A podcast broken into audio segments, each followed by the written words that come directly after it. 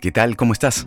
Espero que muy bien. Soy Cristian Bravo, bienvenido a un nuevo capítulo de Recetas para el Alma.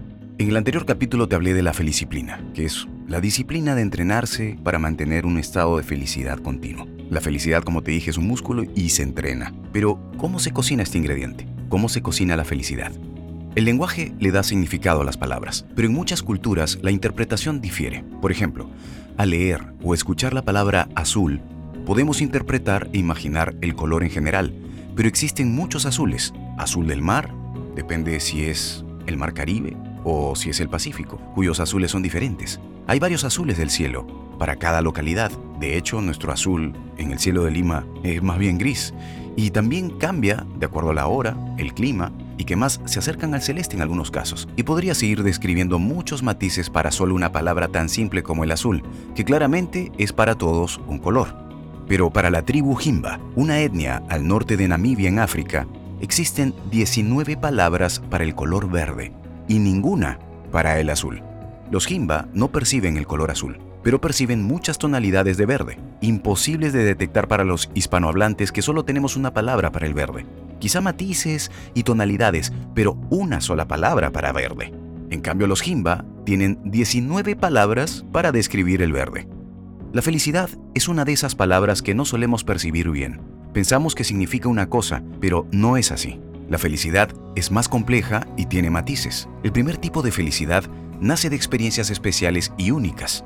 Besar a alguien que amas, ver tu película favorita, conducir un auto nuevo.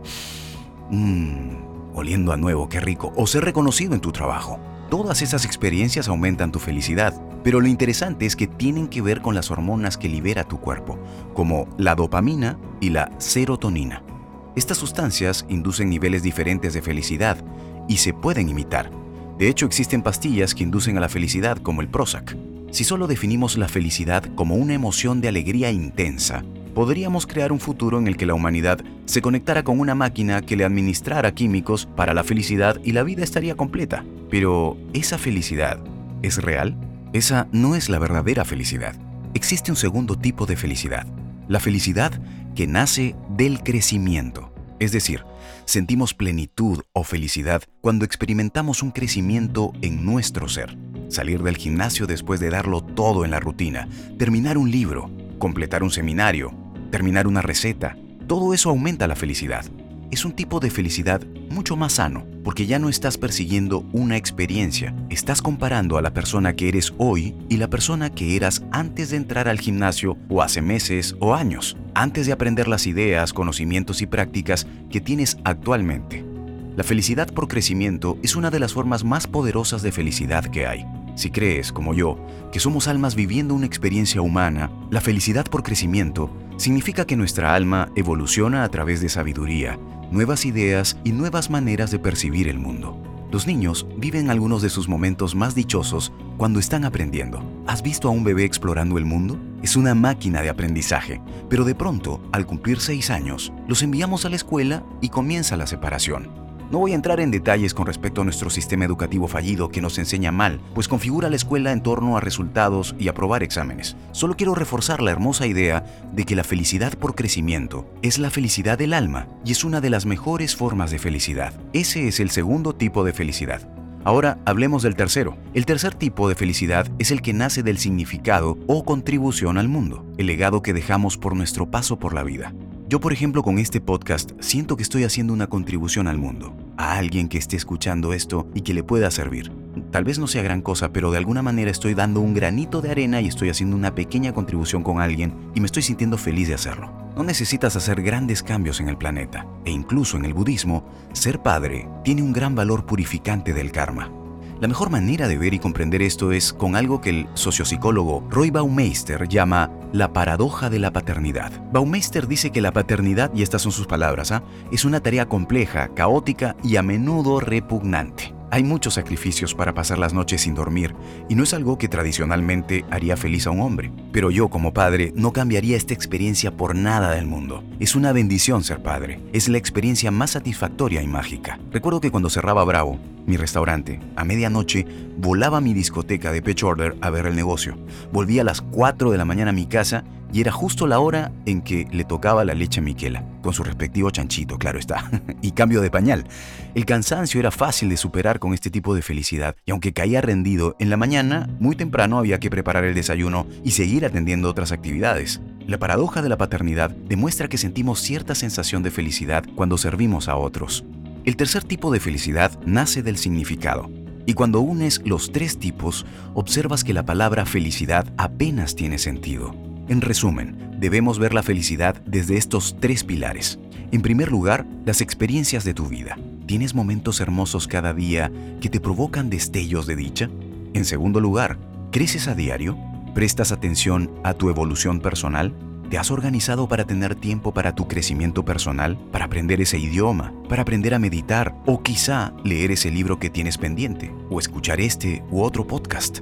En tercer lugar, el significado de tu vida. ¿Tienes una vida o un trabajo o haces una tarea donde sirves a los demás?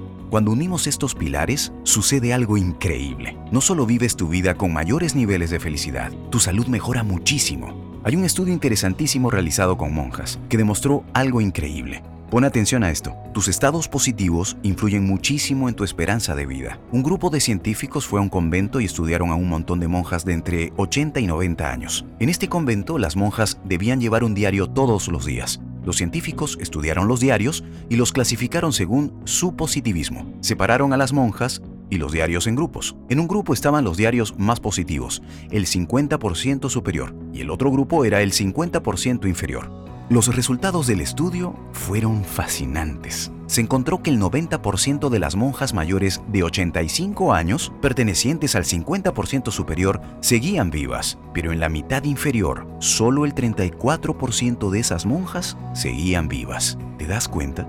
Tu estado positivo influye muchísimo en tu esperanza de vida. 34% contra 90%. Por otro lado, hay un concepto interesante llamado adaptación hedonística, que te lo mencioné vagamente en el anterior podcast de la felicipline. Si no lo has escuchado, te recomiendo que lo busques. La adaptación hedonística explica que al llegar a cierto nivel, la felicidad se estanca. Un estudio en Estados Unidos demostró que una vez que llegas a cierto nivel de ingresos, tu felicidad se estanca. Tener más dinero puede ser bueno, pero no contribuye a aumentar tu felicidad. La adaptación hedonística también sugiere que tras un año de vivir una tragedia, tiendes a recuperarte. En otras palabras, si estás en una mala situación, depende de ti percibirla como tragedia o como felicidad. Como te conté antes, Ken Honda hizo un estudio tomó a muchos millonarios y a uno que tenía un millón de dólares le preguntó, ¿te sientes millonario? Y él le respondió que no, que necesitaba más dinero, que tal vez cuando tuviera 10 millones se sentiría millonario. Cuando fue a preguntarle al que tenía 10 millones de dólares, el de 10 millones de dólares le dijo, pues no me siento millonario. Creo que me sentiría millonario cuando tenga un avión. Así que fue a buscar un millonario que tenía 10 millones de dólares o más y tenía su avión y le preguntó, ¿te sientes millonario? Y el tipo le respondió, pues no me siento rico. Creo que no. Y entonces Ken Honda le dijo, pero si tienes tantos millones y tienes un jet, sí, pero es muy chico, me gustaría tener uno más grande. ¿Te das cuenta? Siempre llegamos a un horizonte y el horizonte no se acaba. Y si tú planificas tu felicidad como un punto donde vas a llegar, siempre vas a encontrar que ese punto se bifurca a otro nuevo y a otro nuevo y nunca llegas. Y esa no debe ser tu meta de felicidad. Te quiero dejar un ejercicio para lo cual te pido que busques una hoja y un lapicero. Y para eso sirve un método que te conté que se llama la brecha inversa. Hagamos ese ejercicio, para lo cual te pido que busques una hoja y un lapicero. Escoge un momento de tu pasado como punto de referencia y reflexiona lo mucho que has crecido. Piensa en estos tres tipos de felicidad. Primero, haz una lista con las experiencias nuevas que tuviste en estos años, que contribuyeron a tu felicidad. Tal vez fue un viaje, te compraste un carro nuevo, te enamoraste, o el nacimiento de un bebé en la familia, o quizá adoptar un perrito. ¿Qué experiencias aumentaron tu felicidad? Después, haz una lista de crecimiento. ¿Has crecido? ¿Cuánto has crecido en la pandemia? ¿Qué libros has leído? ¿Qué prácticas nuevas has adoptado? Quizás estás escuchando este podcast. Te felicito por eso y te agradezco. ¿Qué sabiduría nueva ha llegado a tu vida? Escríbelo. Y por último, haz una lista de la felicidad por significado. Piensa en tu familia, tus hijos, en tu contribución al mundo. ¿Cómo influye lo que haces en la vida de otras personas? Más adelante volveremos a estas tres ideas de felicidad y te enseñaré un poderoso método llamado las tres preguntas más importantes, y así crear una visión de futuro destinada a elevar estos tres tipos de felicidad. Quiero agradecerte muchísimo por haber estado conmigo en este podcast.